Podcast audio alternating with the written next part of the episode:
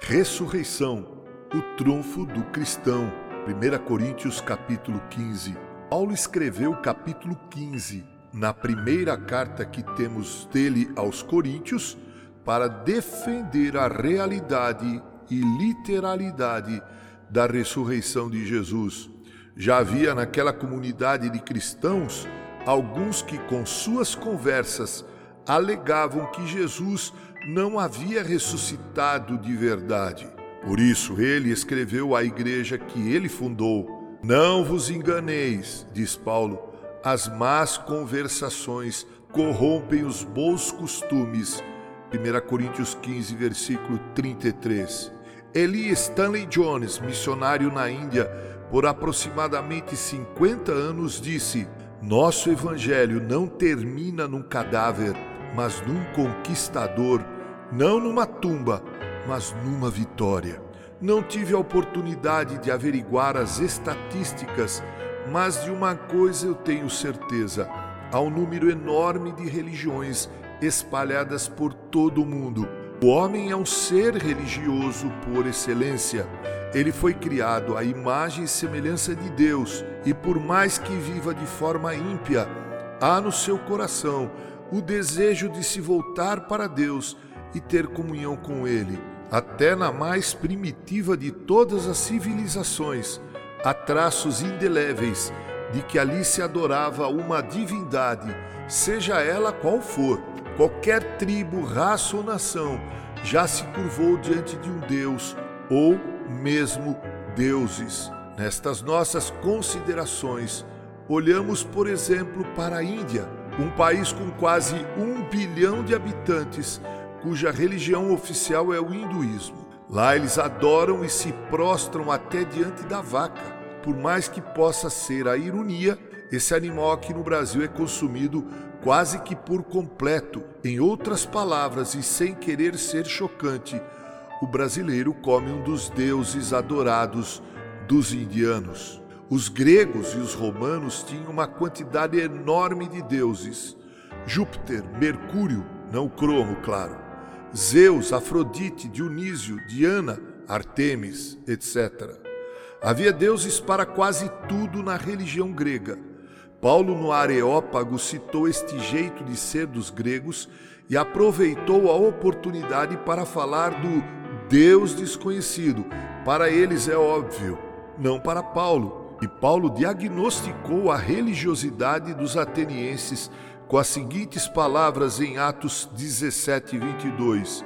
Em tudo vos vejo acentuadamente religiosos. A partir daí, o apóstolo dos gentios passa a discursar sobre o único e verdadeiro Deus. Diz que esse Deus é criador, mantenedor, sustentador de todas as coisas, que nele nós vivemos, nos movemos e existimos. Paulo diz que esse Deus se manifestou entre os homens de forma salvífica na pessoa de Cristo Jesus, fazendo com que esse Jesus, seu filho amado, ressuscitasse dentre os mortos. Bem, o sermão de Paulo foi interrompido aqui, justamente quando ele falava da ressurreição de Jesus Cristo. Para os atenienses, essa coisa de ressurreição era assunto para uma outra hora e eles não levaram as palavras de Paulo a sério. Na verdade, o consideraram um tagarela. Todavia, a ressurreição é o centro da mensagem do Evangelho. Jesus nasceu, Jesus viveu, sofreu e morreu. Ora, nós somos confrontados com a mesma experiência. Nascemos, vivemos, sofremos não pouco e morremos também. Mas diferente de nós, Jesus ressuscitou dentre os mortos. Essa é a marca distintiva do cristianismo quando confrontado com as demais religiões. Ela é uma religião centrada na vida e obra de Cristo Jesus e tem como cerne, como toque distintivo, como trunfo, a verdade de que Jesus não foi retido pela morte, mas ressuscitou. Jesus venceu a morte. Graça e ressurreição são duas palavras que apenas o cristianismo explica. Pela graça sois salvos, diz Paulo na carta aos Efésios. E escrevendo aos Tessalonicenses, ele diz: porque o Senhor mesmo, dada a sua palavra de ordem, ouvida a voz do arcanjo e ressoada a trombeta de Deus, descerá dos céus e os mortos em Cristo ressuscitarão primeiro.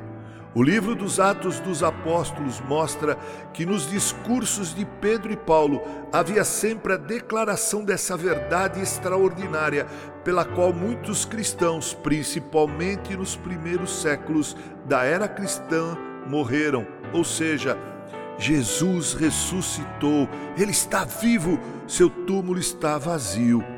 Maomé ficou doente e morreu com 61 anos de idade. Confúcio morreu, Buda morreu, Cristo também morreu. Mas qual é a diferença entre eles? Ora, Jesus ressuscitou. A morte de Jesus não foi por causas naturais. Jesus foi sacrificado. Sua morte foi vicária e expiatória. Jesus, diferente dos demais, morreu para pagar com a sua morte nossa dívida com Deus e ressuscitou para mostrar que todos os que nele creem hão de ressuscitar, aleluia, no último dia.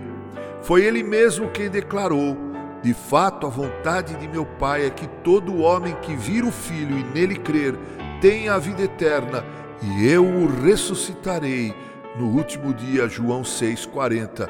Eis aí o triunfo do cristão, a ressurreição de Cristo Jesus.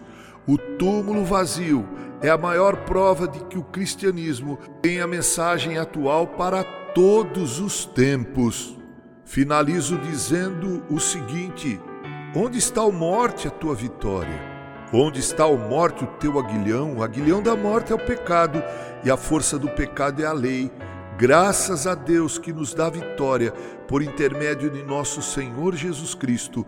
Portanto, meus amados irmãos, Sede firmes, inabaláveis e sempre abundantes na obra do Senhor, sabendo que no Senhor o vosso trabalho não é vão. Que assim Deus nos abençoe com carinho, Reverendo Mauro Sérgio Aiello.